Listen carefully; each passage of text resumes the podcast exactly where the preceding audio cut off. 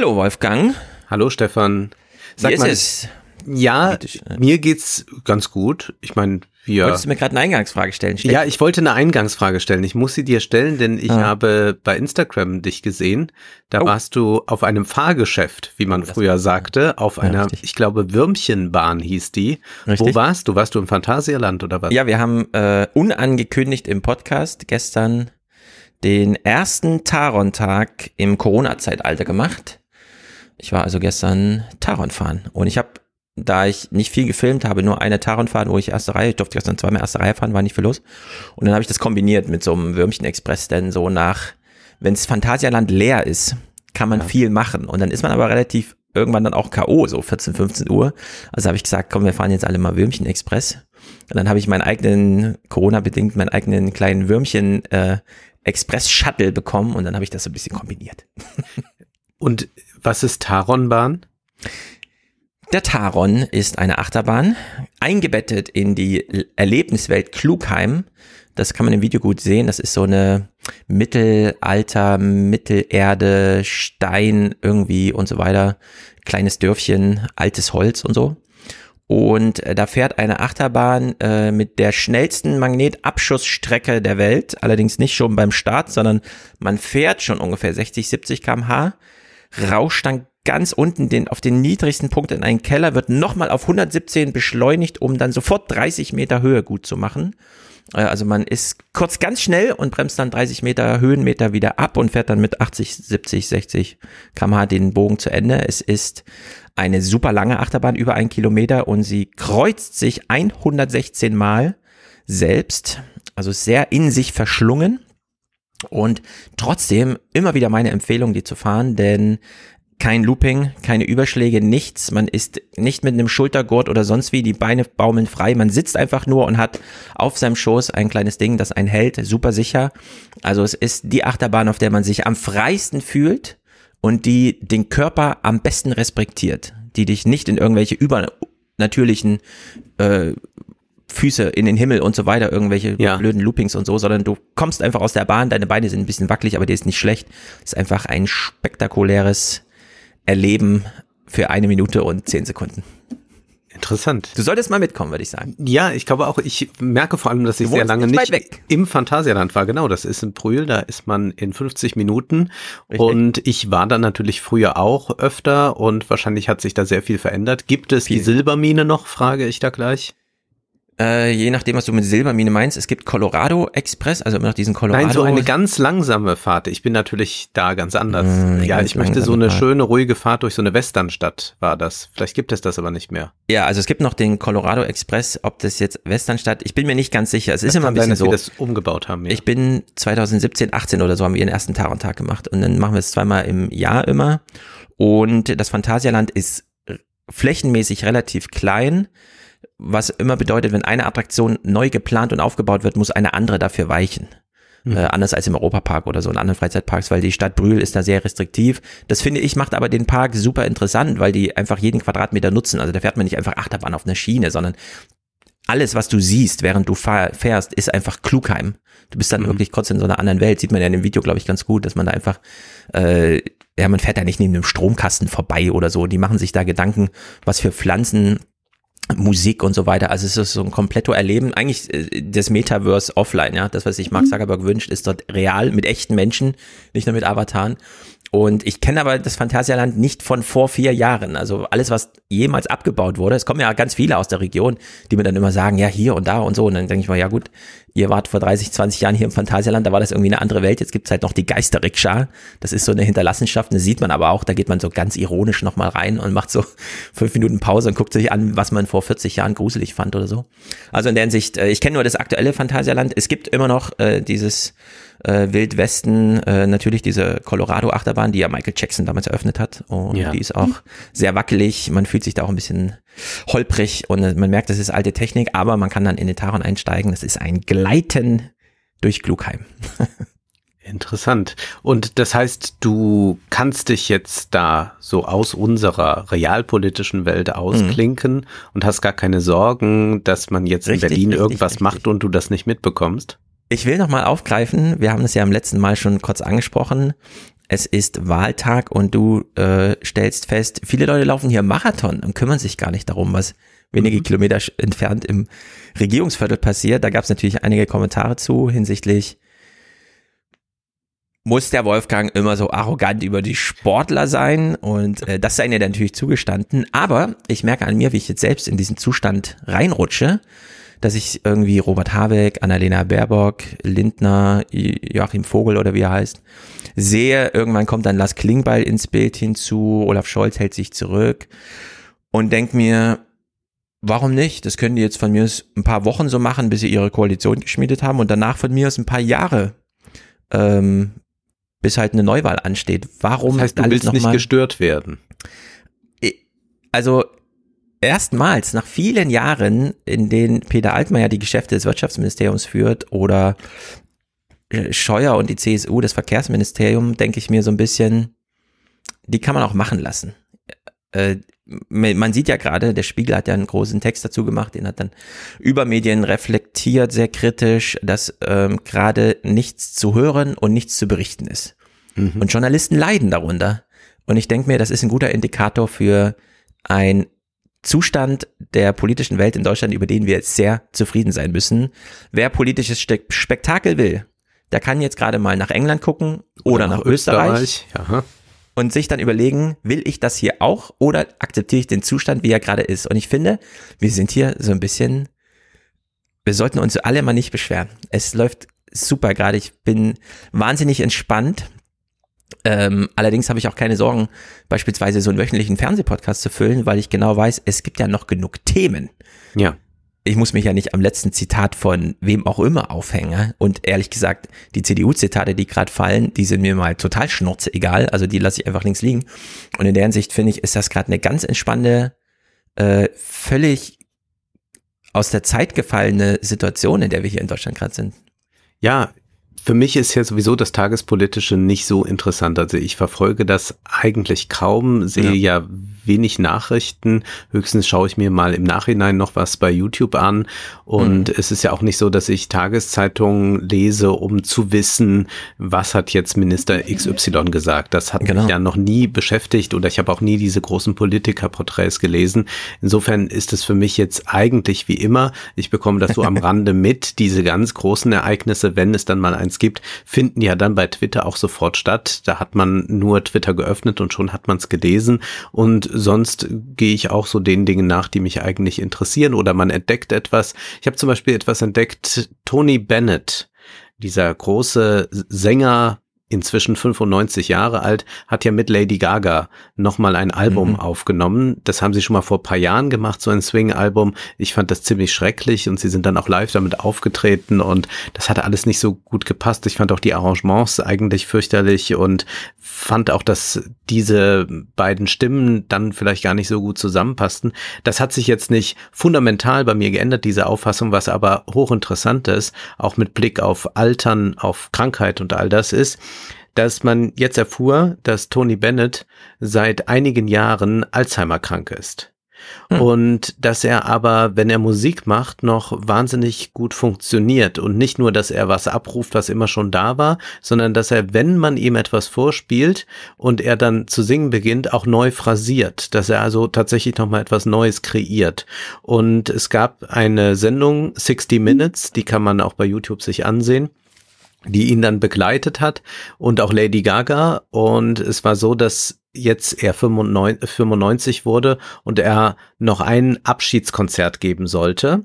Und das ist äh, ganz berührend zu sehen, weil Lady Gaga dann erzählt ja, sie haben dann geprobt und ja auch das Album eingesungen, aber so in den letzten Monaten hat er wahrscheinlich nicht mehr gewusst, wer sie ist. Also er hat dann immer gesagt, my darling und so, aber ja. eigentlich war nicht mehr klar, äh, was kriegt er eigentlich jetzt davon mit. Und dann sind sie auch äh, in der Garderobe, seine Frau und er, die Frau ist wesentlich jünger und sagt ihm dann, jetzt ist gleich dein Auftritt und so. Und er fragt dann auch, was soll ich denn singen?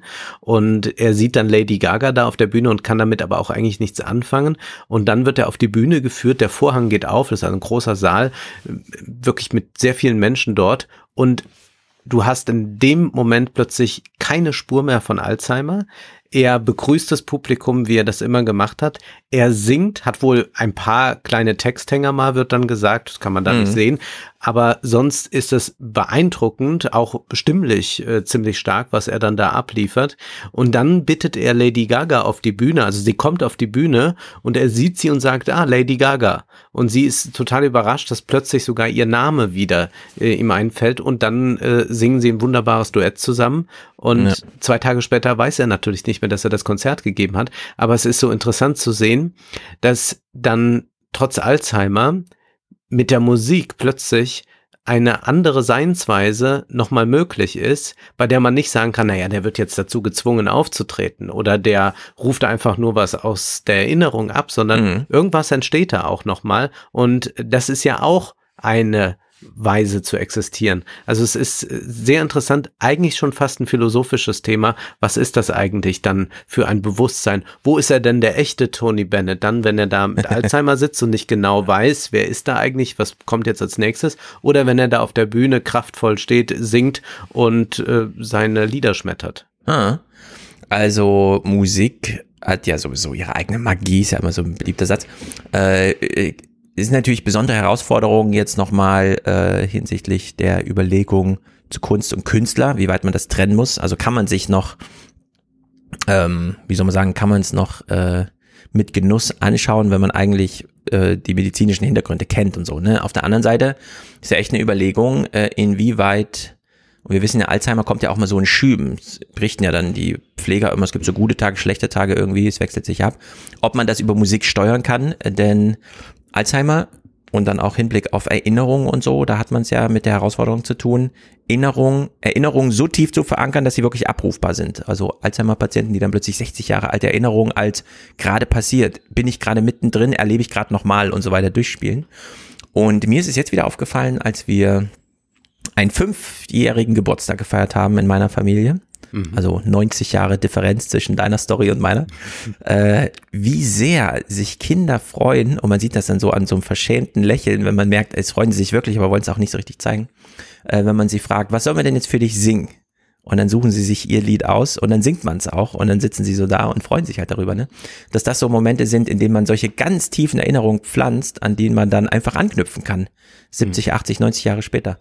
Also in der Hinsicht scheint äh, Gesang nochmal eine Methode und ein Mittel zu sein, bei dem man auch im Publikum, glaube ich, nochmal zeigen kann, ähm, was Musik eigentlich bedeutet. Also nicht nur Kunst und Künstler, ja. sondern das Medium der Musik überhaupt an sich einfach mal so jetzt in diesem Rahmen präsentieren. Da wird es dann nochmal offenbar. Also ja. in der Hinsicht, ja, aber krass, 95 Jahre, ja, das ist äh, ja, dringende Empfehlung, sich das mal anzusehen bei YouTube. Da gibt's wirklich bei 60 Minutes einen ganz interessanten Bericht über dieses Konzert und wie die beiden auch zusammengearbeitet haben und wie eng diese Verbindung war. Hm. Und wir werden aber ja heute sehr realwirtschaftlich. Ne? Genau. Heute, Lass mich noch kurz, äh, ja. apropos 60 Minutes, äh, die, wir haben über die Facebook-Files ja. gesprochen.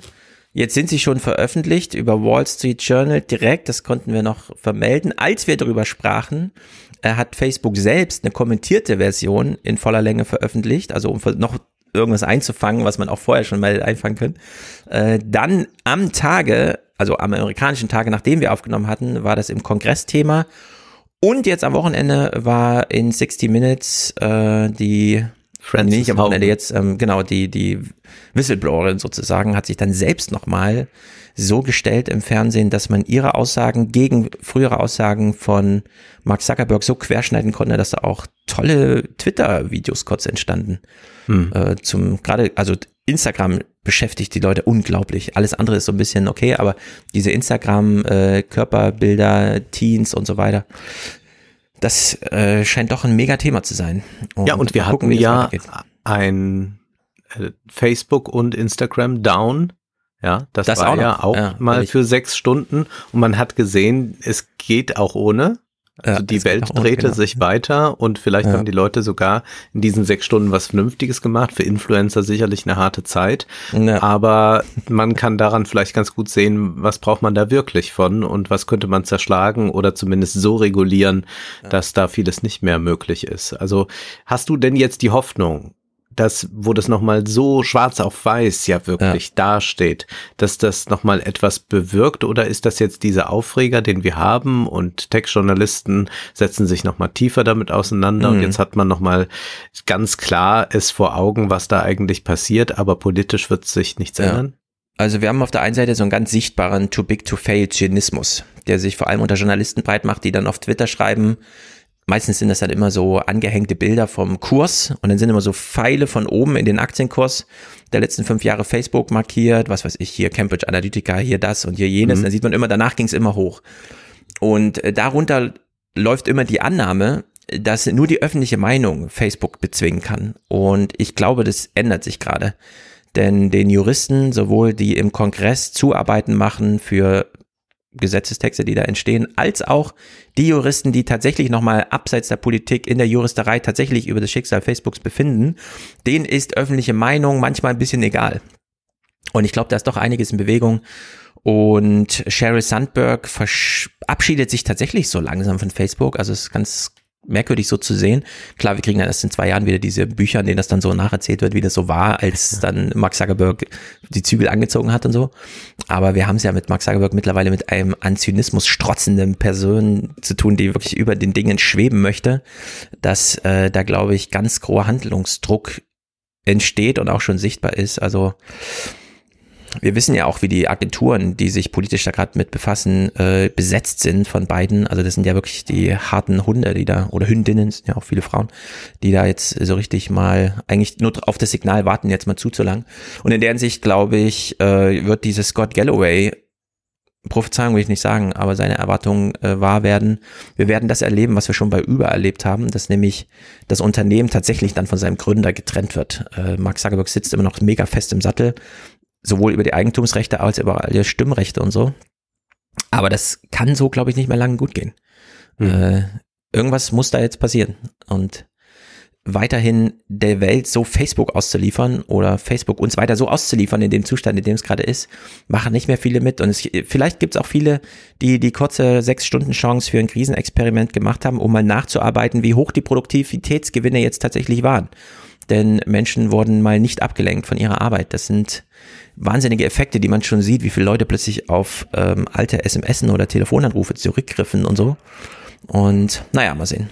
Ist einfach so eine länger wertige Geschichte, die da so läuft. Äh, ja, aber ich, glaub, ich vermute das, auch nicht, dass jetzt in ja. den nächsten fünf Monaten Facebook zerschlagen nö, wird. Aber, aber, die Amtszeit Bidens wird da auf jeden Fall was verändern. Hm. Die dauert ja noch eine Weile. Ja, naja. dann streift der Staat seine Samthandschuhe ab. Mhm. Du hast Sloterdijk gelesen. Stellst du uns das heute vor? Ich habe ihn nicht nur gelesen, ich habe ihm inhaliert. inhaliert ist noch zu leicht. Das war wirklich ein Spektakel. Also ich war am Wochenende viel mit der größeren Familie unterwegs und habe mich dann selber doch immer wieder erwischt, wie ich so mein E-Reader mit auf dem Tisch liegen hatte, während die Familie irgendwelche Gespräche führte und ich dann doch lieber nochmal nachlas, was Sloterdijk vor einem Jahr zu irgendwas gesagt hat. Und äh, Satan habe ich mich so unterhalten von einem Buch geführt. Vielleicht kann ich ein Zitat gleich jetzt schon mal bringen, denn das passt auch ganz wunderbar zu unserem Salon, also überhaupt. Ähm, Sloterdijk sagt so mittendrin in einem dieser Gespräche, ein guter Autor muss dem Leser die Energie liefern, mit der er durch das Buch gezogen wird. Wenn ein Verfasser nur seine anstrengende Seite präsentiert, dann wird Lektüre eigentlich zur Psychotherapie.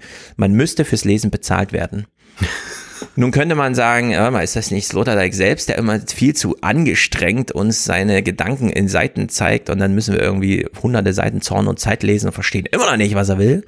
Und diesmal ist es ja ein Gesprächsband. Also er mhm. selber in Talk-Modus äh, er reagiert auf Fragen und so weiter. Und es ist wirklich ein super entspanntes Lesen, wie man es nicht kennt von Sloterdijk und trotzdem wahnsinnig reichhaltig. Also es ist wirklich unglaublich. Eine wirklich spektakuläre Lektüre, die ich auch im Salon gleich erst als allerletzten Text zum Ausklang, äh, denn es ist, wir, wir lernen nochmal vieles Neues über Trump, über Influencer, ganz neue Grundbegriffe werden gelegt. Ähm, die Menschheit wird nochmal in eine ganz neue äh, wie soll man sagen, in einen ganz neuen Zustand versetzt von ihm. Er stellt Forderungen, äh, wie wir jetzt, was wir aus Corona lernen für die Klimakrise und so. Also es ist wirklich ein Update der Menschheit wird eigentlich drin vorgeschlagen, würde ich sagen. Hochinteressant. Und er ist ein Formulierungskünstler, wenn er ja. Interviews gibt und auch in seinen äh, Büchern, die man auch zum Teil so lesen kann wie Romane, also die schrecklichen Kinder der Neuzeit beispielsweise. Das kann man auch wie einen Roman rezipieren. Ja, ja ich habe etwas so schön formuliertes wahrscheinlich nicht, aber trotzdem interessantes. Und zwar will ich einen Text vorstellen aus den Blättern, den Herfried Münkler geschrieben hat über eine Weltordnung ohne Hüter. Dann soll es aber auch um China, im Jahr 2049 gehen. Auch da gibt's mal so eine Überlegung, was wäre dann dann eigentlich? Droht uns dann der Krieg oder hat er schon stattgefunden? Nee, mhm. könnte was ganz anderes dann für die Chinesen wichtig sein. Dann, wie schon angekündigt, äh, gibt es von mir Jacqueline Rose, die über Freud, den Todestrieb und die spanische Grippe ja. einen Vortrag gehalten hat und das natürlich mit unserer Pandemie verbindet.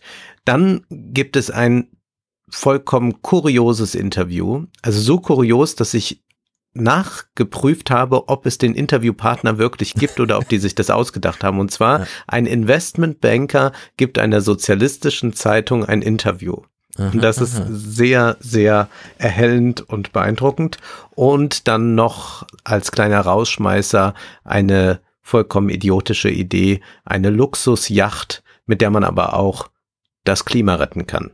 Sehr gut. Klingt interessant. Apropos Luxusjacht, also Containerschifffahrt hatte ich ja schon angekündigt. Wir holen uns nochmal ein Update von Mark Milley. Der war jetzt auch nochmal vom Kongress und er tauchten ja in einem Bob Woodward Buch, das wir nicht lesen, weil wir sind schon mal auf Bob Woodward reingefallen. 300 Seiten irgendwas und eine Seite äh, Trump-Zitate, die er vorher ausgekoppelt hat als Teaser für das Buch. Diesen Fehler machen wir nicht nochmal. Diese eine Seite kann man auch so in der New York Times lesen. Äh, und äh, auch nochmal ein kleiner Text zu Facebook. Und mhm. ja, große Einstiegslektüre ist natürlich Adam Tooze. Ich habe so viele Notizen, dass wir gleich mal gucken, dass wir die Stunde nicht sprengen, die wir ansonsten so. Ja, ich habe auch sehr, sehr viele Notizen. Aber ja, wir können, glaube ich, auch, wir, wir werden da einen Weg durchfinden. Es ja. ist auf jeden Fall ein ja. sehr lesenswertes Buch. Ja, ist einfach spektakulär. Gut, na dann sehen wir uns gleich im Salon. Bis gleich.